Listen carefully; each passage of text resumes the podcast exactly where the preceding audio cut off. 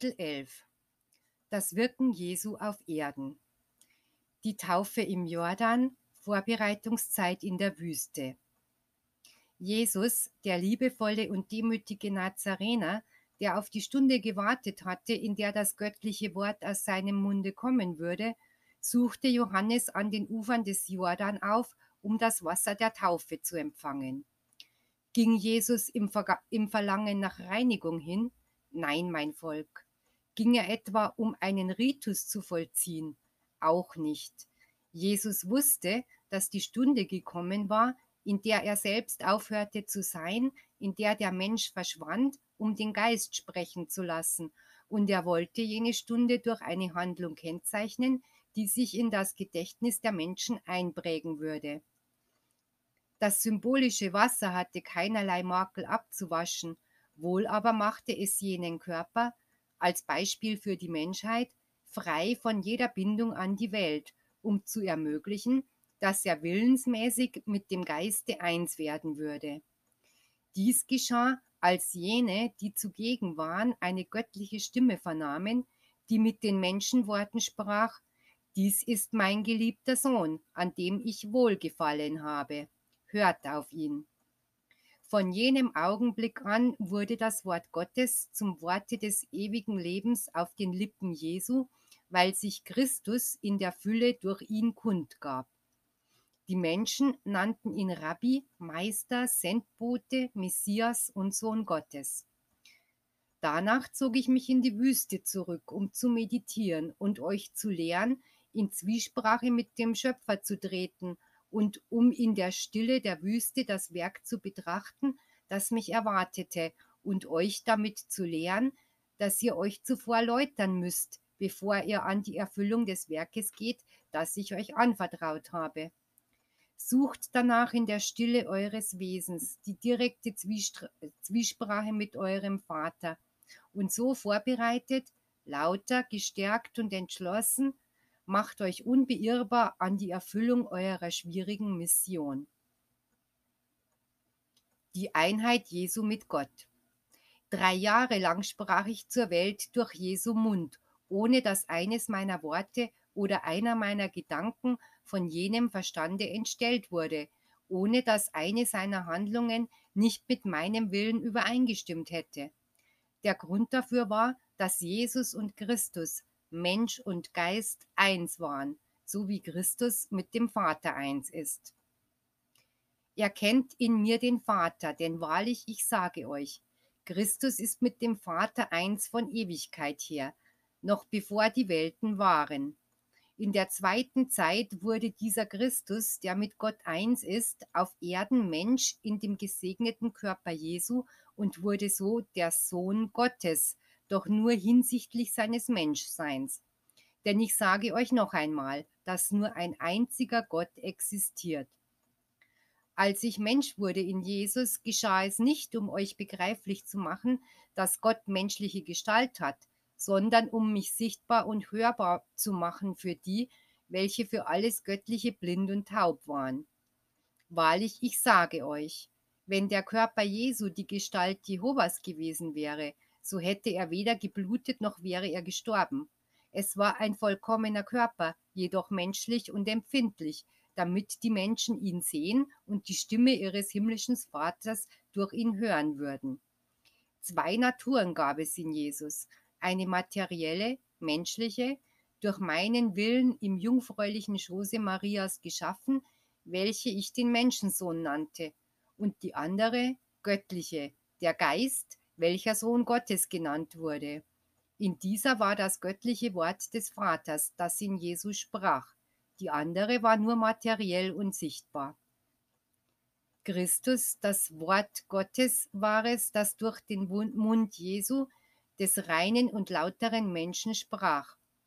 Der Mensch Jesus wurde geboren, lebte und starb. Doch was Christus anbelangt, er wurde nicht geboren, noch wuchs er in der Welt auf, noch starb er, denn er ist die Stimme der Liebe, der Geist der Liebe, das göttliche Wort, der Ausdruck der Weisheit des Schöpfers, welcher immer da im Vater gewesen ist. Die Nichtanerkennung Jesu als den erwarteten Messias. Nicht von allen wurde ich in der zweiten Zeit anerkannt. Als ich im Schoße des jüdischen Volkes erschien, das mich bereits erwartete, weil es die von den Propheten gegebenen Vorzeichen erfüllt sah, bra brachte meine Gegenwart viele in Verwirrung, die die Propheten nicht richtig auszulegen verstanden und ihren Messias als einen mächtigen Fürsten zu sehen erwarteten, der seine Feinde niederwerfen würde, der die Könige, die Unterdrücker demütigen und denen, die ihn erwarteten, Besitztümer und irdische Güter gewähren würde. Als jenes Volk Jesus sah, arm und ohne Beinkleid, sein Körper nur mit einem einfachen Gewand bedeckt, in einem Stall geboren und später als einfacher Handwerker arbeitend, konnte es nicht glauben, dass er der vom Vater Gesandte sei, der Verheißene. Der Meister musste sichtbare Wunder und Werke vollbringen, damit sie ihm glaubten und seine göttliche Botschaft verstünden. Immer sind es die Demütigen und die Armen gewesen, die meine Gegenwart entdecken, weil ihr Verstandesvermögen nicht mit menschlichen Theorien beschäftigt ist, die ihr klares Urteilsvermögen trüben. In der zweiten Zeit geschah es gleichfalls, dass, obwohl das Kommen des Messias angekündigt war, nur die Menschen von schlichtem Gemüt, von demütigem Geist und unbelasteten Verstand ihn gefühlsmäßig erkannten, als er kam. Die Theologen hatten in ihren Händen das Buch der Propheten und täglich wiederholten sie die Worte, die die Zeichen, die Zeit und die Art des Kommens des Messias ankündigten. Und dennoch, sie sahen mich und erkannten mich nicht. Sie hörten mir zu und leugneten, dass ich der verheißene Heiland sei. Sie sahen meine Werke, doch das Einzige, was sie zu tun wussten, war, sich über sie zu empören, obwohl sie in Wahrheit alle geweissagt worden waren. Heute zweifelt man nicht mehr an Jesus, aber viele erörtern und leugnen sogar meine Göttlichkeit. Die einen gestehen mir große geistige Erhebung zu, andere behaupten, dass auch ich den Entwicklungsweg des Geistes durchlaufe, um zum Vater gelangen zu können. Doch wenn es so wäre, hätte ich euch nicht gesagt, ich bin der Weg, die Wahrheit und das Leben.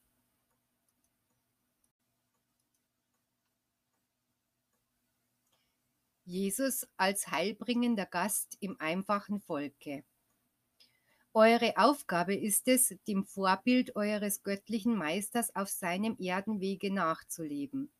Erinnert euch, wann immer ich mich in den Heimen zeigte, ließ ich in allem eine Botschaft des Friedens zurück, heilte ich die Kranken, tröstete die Betrübten mit der göttlichen Vollmacht, welche die Liebe besitzt.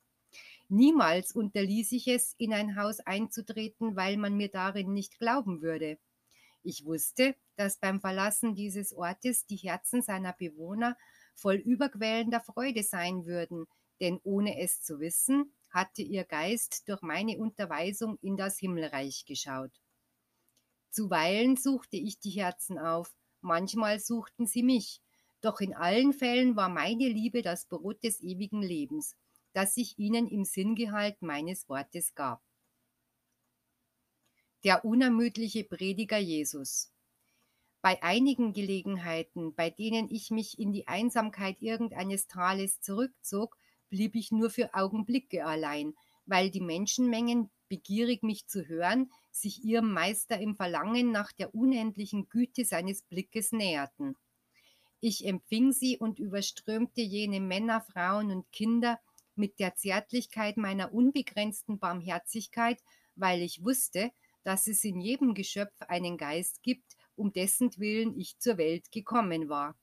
Dann sprach ich zu ihnen vom Himmelreich, welches die wahre Heimat des Geistes ist, damit sie ihre innere Unruhe durch mein Wort besänftigen und sich an der Hoffnung stärken würden, das eben das ewige Leben zu erlangen. Es kam vor, dass es unter der Menge verborgen jemanden gab, der die Absicht hatte, meine Wahrheit schreiend zu leugnen und zu versichern, dass ich ein falscher Prophet sei. Aber mein Wort kam ihm zuvor, bevor er noch Zeit gehabt hatte, seine Lippen zu öffnen.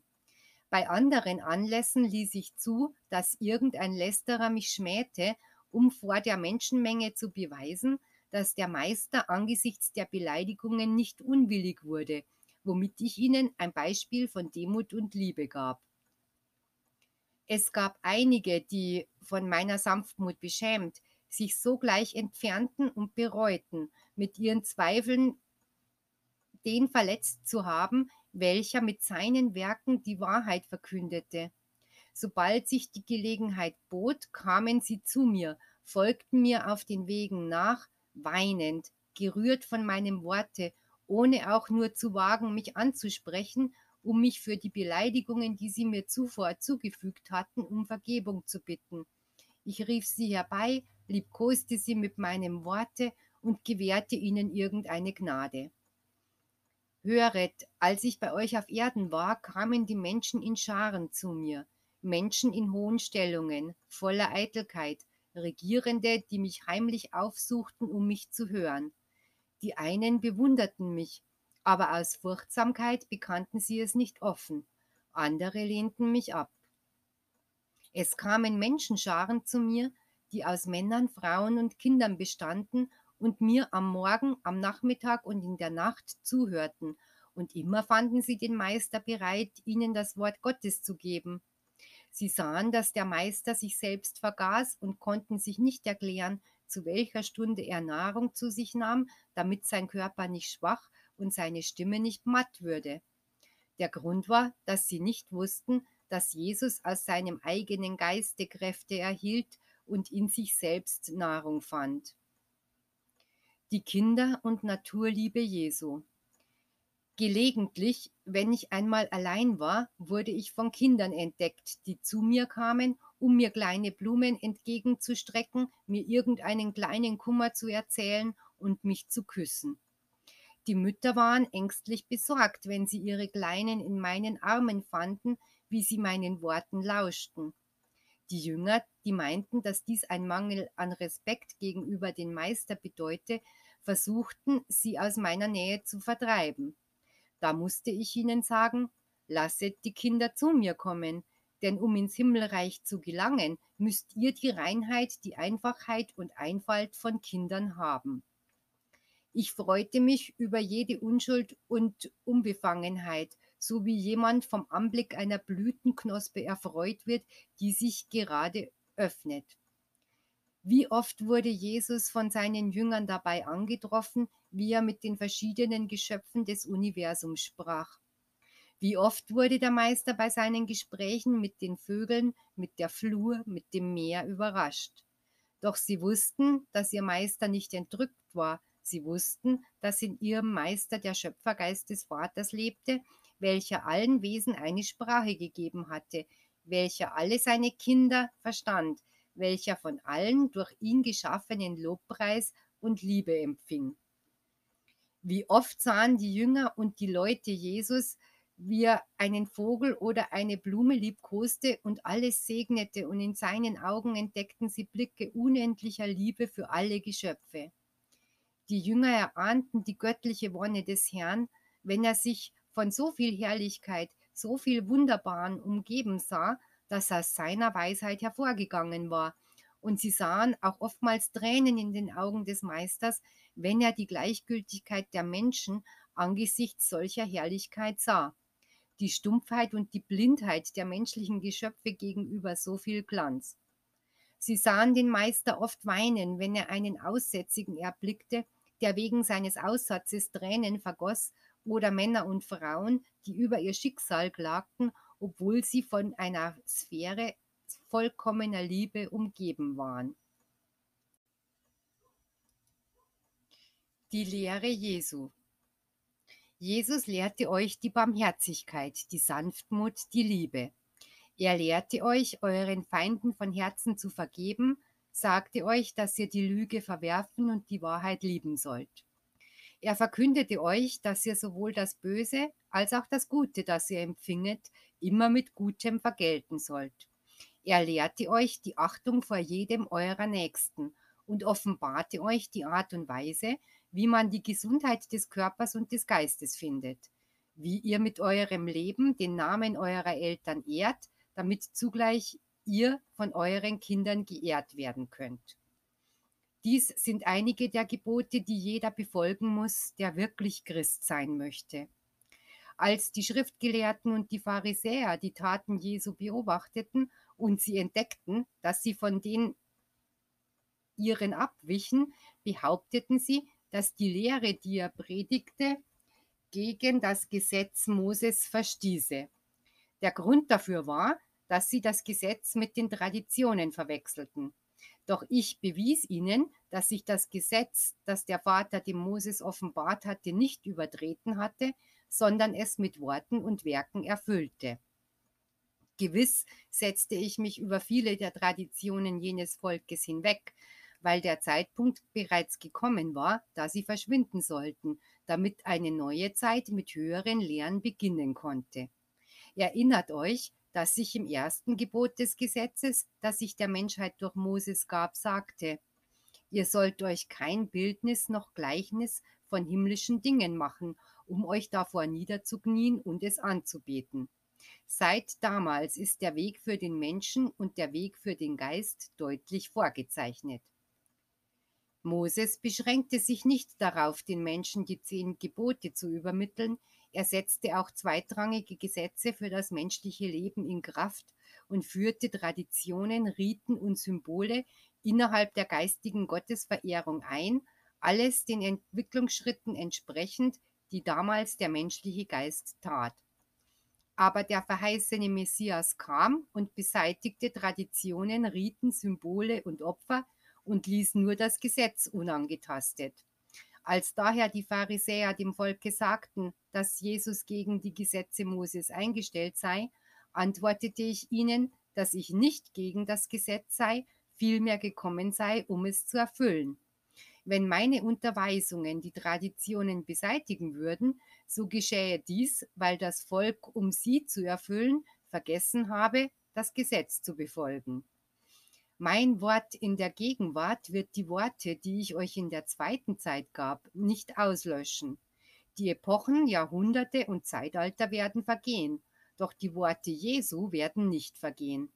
Heute erkläre und offenbare ich euch den Sinngehalt dessen, was ich euch damals sagte und ihr nicht verstanden habt. Wunder Jesu. Damit jene Lehre in den Herzen den Glauben entzünden würde, vollbrachte ich gleichzeitig Wundertaten, damit sie von ihnen geliebt werden könnte.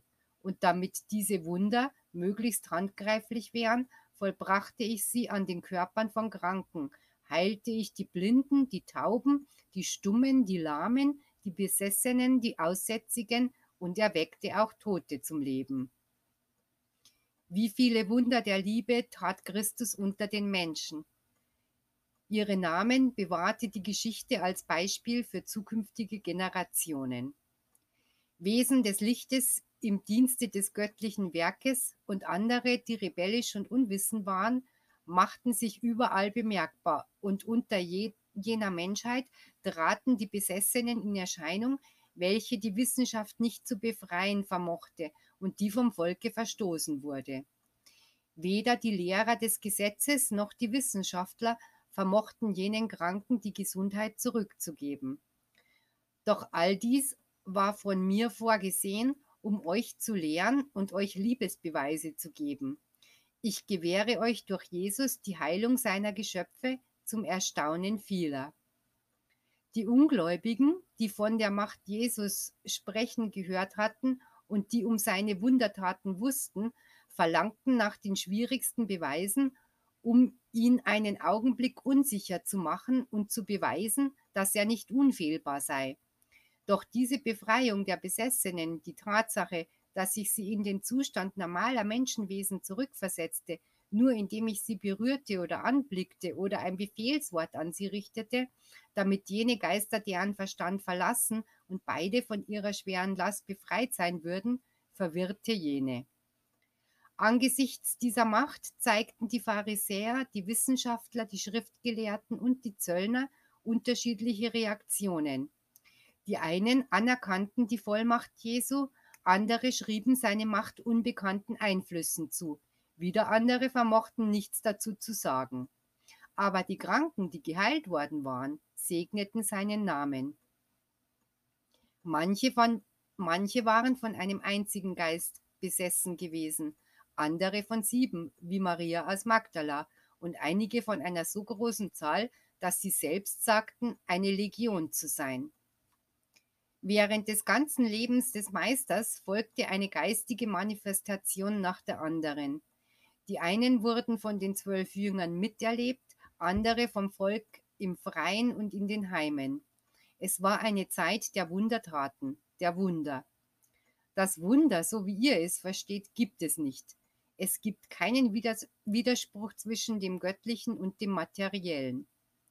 Jesus schreibt dir viele Wunder zu, doch wahrlich, ich sage euch, seine Taten waren die natürliche Auswirkung der Liebe, dieser göttlichen Kraft, welche ihr noch nicht zu gebrauchen wisst, obwohl sie in jedem Geiste ungenutzt vorhanden ist.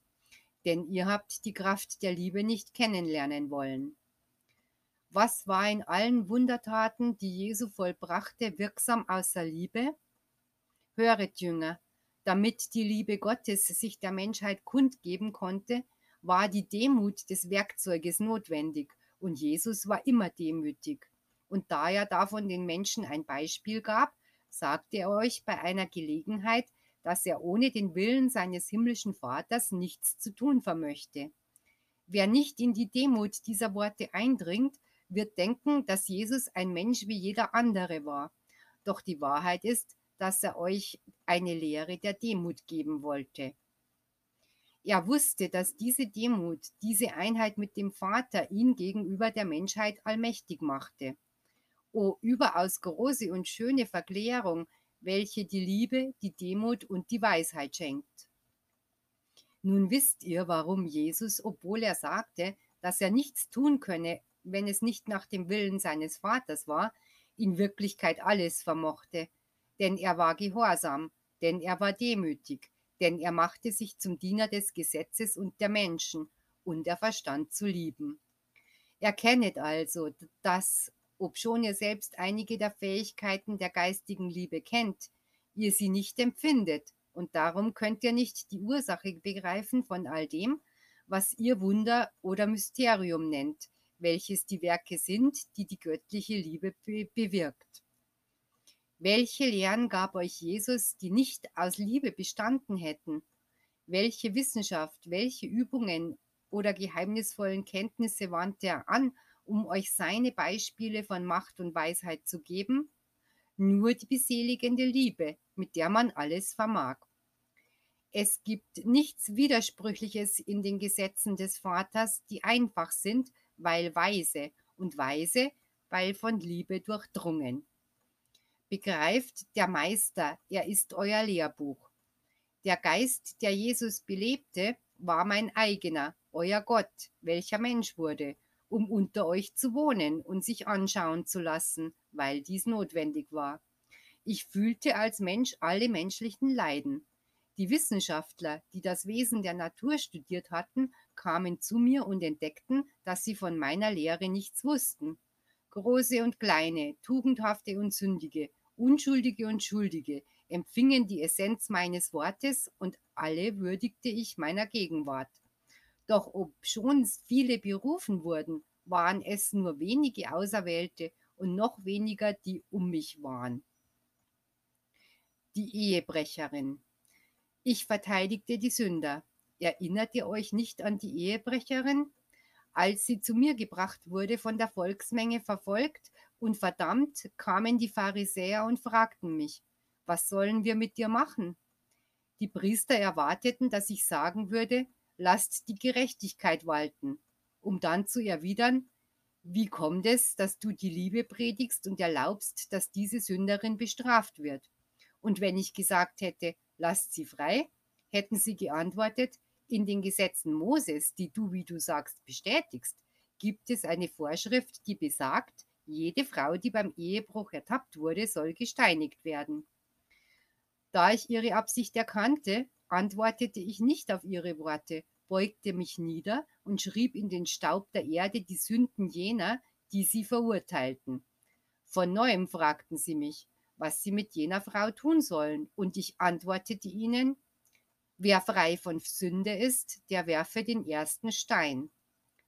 Da erkannten sie ihre Verfehlungen und entfernten sich, wobei sie ihre Gesichter bedeckten. Keiner war rein, und da sie sich von mir bis auf den Grund ihres Herzens durchschaut fühlten, klagten sie jene Frau nicht mehr an, denn sie alle hatten gesündigt. Doch die Frau und mit ihr andere, die gleichfalls die Ehe gebrochen hatten, bereuten und sündigten nicht mehr. Ich sage euch, es ist leichter, einen Sünder durch Liebe zu bekehren, als durch Strenge. Abschiedsankündigung Drei Jahre lang lebte Jesus mit seinen Jüngern zusammen. Er wurde von großen Menschenmengen umlagert, die ihn zutiefst liebten. Es gab für jene Jünger nichts als das Hören auf ihren Meister, wenn er seine göttliche Lehre predigte. Seinen Schritten folgend spürten sie weder Hunger noch Durst. Es gab keinerlei Straucheln oder Hemmnis.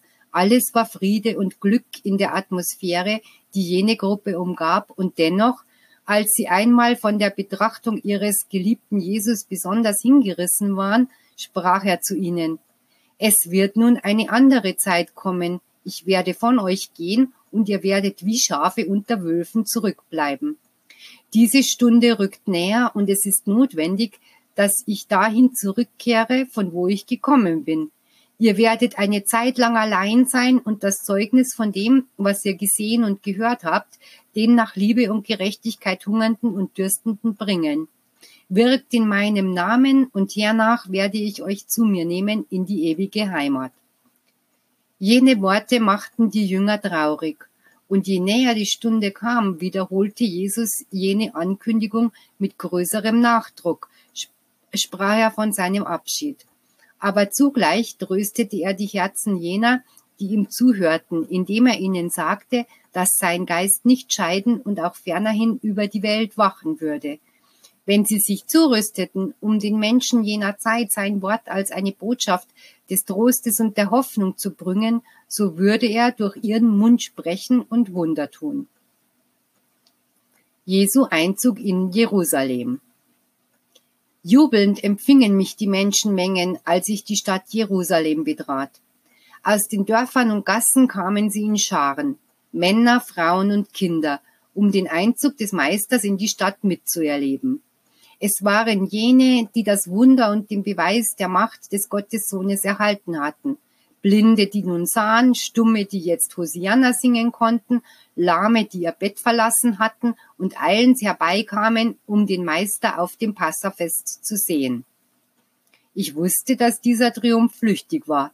Meinen Jüngern hatte ich bereits vorausgesagt, was danach geschehen würde. Dies war kaum mehr als der Beginn meines Kampfes, und heute, aus weitem Abstand zu jenen Geschehnissen, sage ich euch, dass das Licht meiner Wahrheit weiterhin gegen die Finsternis der Unwissenheit, der Sünde und des Betruges kämpft, weshalb ich hinzufügen muss, dass mein endgültiger Triumph noch nicht gekommen ist. Wie könnt ihr glauben, dass jener Einzug in Jerusalem den Sieg meiner Sache bedeutet habe, wo es doch nur einige wenige waren, die sich bekehrt hatten, und derer viele waren, die nicht erkannten, wer ich war? Und selbst wenn jene Menschen sich alle zu meinem Wort bekehrt hätten, mussten nicht noch viele Generationen nachfolgen? Jener Augenblick des Jubels, jener kurzfristige triumphale Einzug war nur das Sinnbild des Sieges des Lichtes, des Guten, der Wahrheit, der Liebe und der Gerechtigkeit, des Tages, der kommen muss, zu dem ihr alle eingeladen seid. Wisset, dass wenn man ein einziges meiner Kinder sich dann außerhalb des neuen Jerusalem befände, kein Fest stattfinden würde, denn Gott könnte dann nicht von Triumph sprechen. Er könnte keinen Sieg feiern, wenn seine Macht nicht imstande gewesen wäre, auch das letzte seiner Kinder zu retten.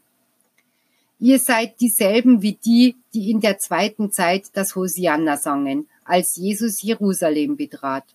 Heute, da ich mich euch im Geiste kundtue, bereitet ihr nicht mehr euer, eure Mäntel auf meinem Wege aus, es sind eure Herzen, die ihr eurem Herrn als Wohnung anbietet. Heute kommt euer Hosianna nicht mehr aus voller Kehle.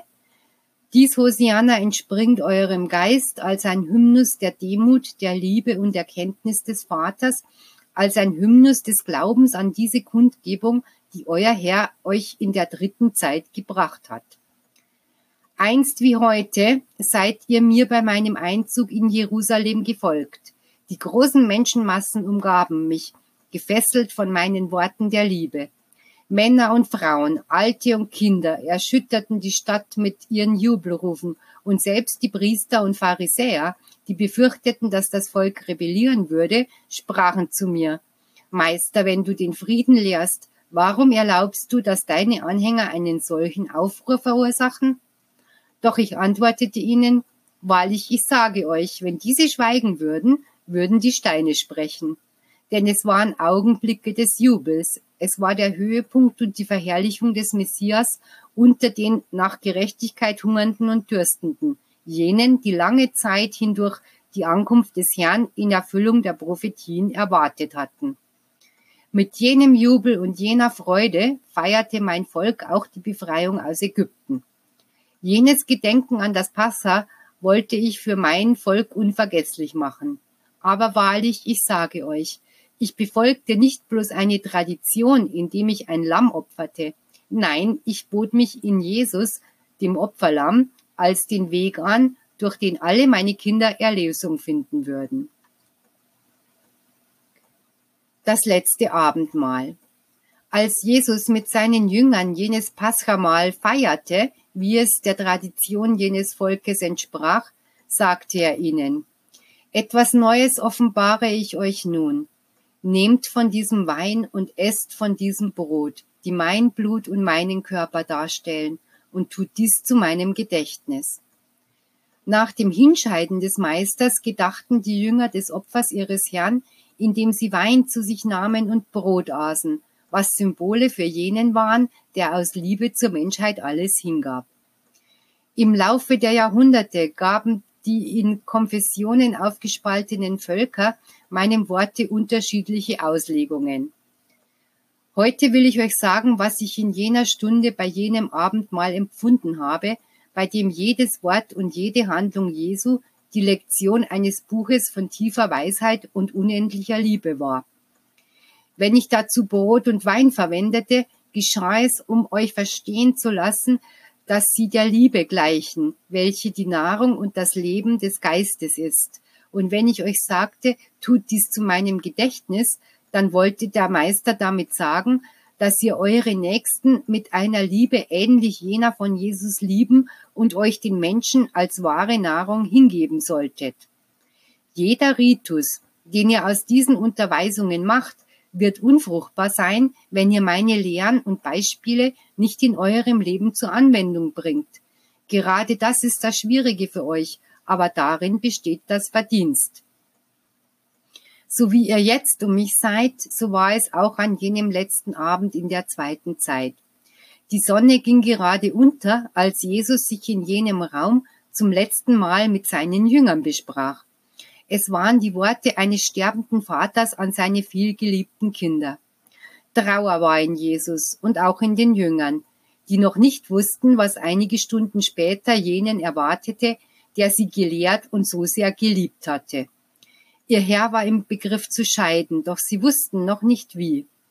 Petrus weinte und umklammerte dabei den Kelch an seinem Herzen. Johannes benetzte mit seinen Tränen die Brust des Meisters, Matthäus und Bartholomäus waren außer sich bei meinen Worten. Philippus und Thomas verbargen ihr Herzeleid, während sie aßen. Jakobus, der Jüngere und Ältere, Thaddäus, Andreas und Simon waren stumm vor Schmerz. Dennoch war es vieles, was sie zu mir mit dem Herzen sprachen. Auch Judas Iskariot trug Schmerz in seinem Herzen, doch auch Angst und Gewissensbisse aber er konnte nicht mehr zurück, weil die Finsternis ihn in Besitz genommen hatte. Als Jesus seine letzten Worte und Ermahnungen gesprochen hatte, waren jene Jünger Tränen überströmt. Doch einer von ihnen war nicht mehr da. Sein Geist konnte so viel Liebe nicht aufnehmen, noch so viel Licht schauen, und so ging er fort, weil jenes Wort sein Herz versenkte. Die göttliche Sehnsucht Jesu war, dass seine Jünger zu Sämännern seiner erlösenden Lehre werden würden. Auf dem Höhepunkt seiner letzten Ansprache an die Jünger welche zugleich das letzte Gespräch zwischen dem Vater und den Kindern war, sagte er ihnen daher in liebevollem Ton, ich gebe euch nun ein neues Gebot, liebet einander. Mit dem Lichte jenes Höchstgebotes entzündete er dabei die größte Hoffnung für die Menschheit.